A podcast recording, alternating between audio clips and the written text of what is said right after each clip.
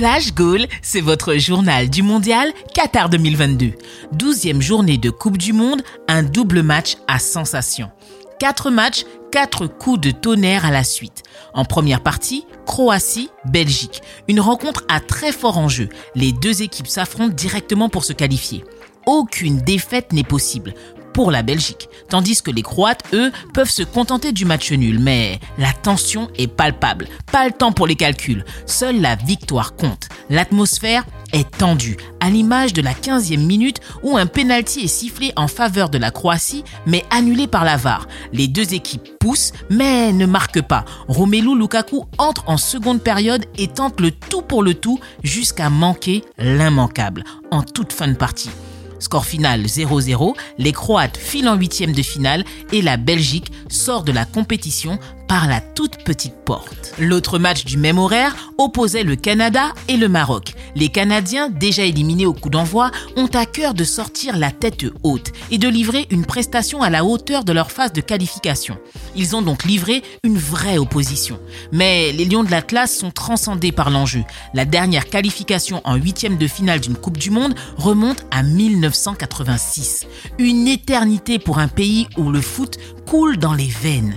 Et Hakim Ziyech n'a pas fait de détails, ouvrant le score à la quatrième minute sur une erreur de dégagement du gardien adverse. Youssef Nesri doublera la mise à la 23e minute. À la 40e, les Canadiens reviennent au score grâce à un but contre son camp du défenseur central Naïef Aguerd. Malgré tous les ingrédients mis en deuxième mi-temps pour revenir au score, les Canadiens s'inclineront 2-1 et les Marocains s'imposent en héros, faisant rugir toute une nation. Comment vous résumez les deux derniers matchs de la journée? Je n'ai qu'un mot. Épique. Voilà le tableau. D'un côté, Japon, Espagne et de l'autre, Costa Rica, Allemagne. Dans ce groupe E, tout peut arriver. Accrochez-vous.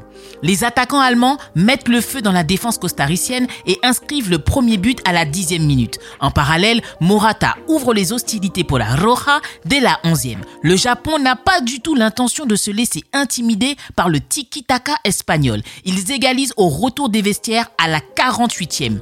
Un but très contesté, la VAR sera d'ailleurs saisie pour savoir si le ballon est sorti des limites du terrain. Verdict, but validé. À cet instant précis, les samouraïs sont premiers de leur groupe. De l'autre côté, la Mannschaft enchaîne et pilonne, mais manque de réussite. Moussiala manque le cadre à la 36e, Niabri fait parler sa technique et effectue un contrôle magnifique avant d'enrouler sa frappe qui passera juste à côté du poteau.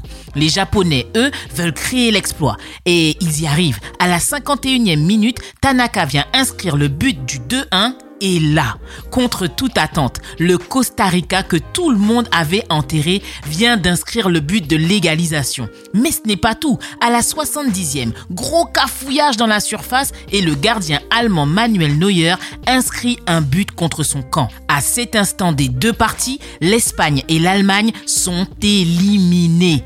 Une vision d'horreur absolue qui ne durera que 3 minutes. Le coach allemand fait entrer Kaya Vert sur le terrain qui marque un doublé à la 73e et la 85e minute. Fulkrug scellera le score de la rencontre à la 89e. La fin de la rencontre s'achève 4-2 en faveur de l'Allemagne.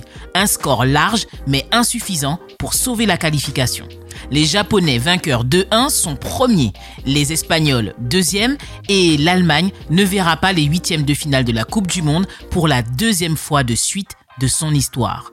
Waouh voilà pour les news en direct du Qatar. Je vous donne rendez-vous à la 13e journée pour un nouvel épisode de Flash Goal spécial mondial. À très vite la famille